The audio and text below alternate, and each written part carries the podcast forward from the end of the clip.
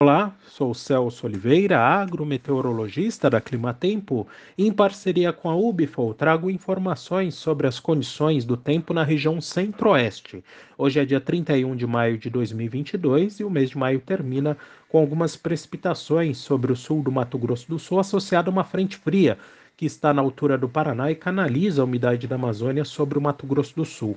O acumulado de chuva projetado até o fim de semana bate aí na casa dos 10, 15 milímetros, uh, e há previsão também de chuvas sobre o centro e norte do Mato Grosso do Sul, algumas áreas do norte do Mato Grosso associadas a áreas de instabilidade, mas saliento que nessas áreas, né, tanto no norte do Mato Grosso do Sul como no norte do Mato Grosso, o acumulado ele promete ser baixo e não deve diminuir o déficit hídrico observado. Na maior parte do Mato Grosso, em Goiás, no Distrito Federal, o tempo permanecerá seco pelos próximos sete dias e com temperaturas em gradativa elevação. Chama-se atenção para o risco de queimadas. As geadas de maio deixaram a vegetação ainda mais seca e, além disso, estamos passando por um período de estiagem mais prolongado que o normal chance de formação e propagação de fogo é bastante alta neste momento e não deve mudar muito a situação nas próximas semanas.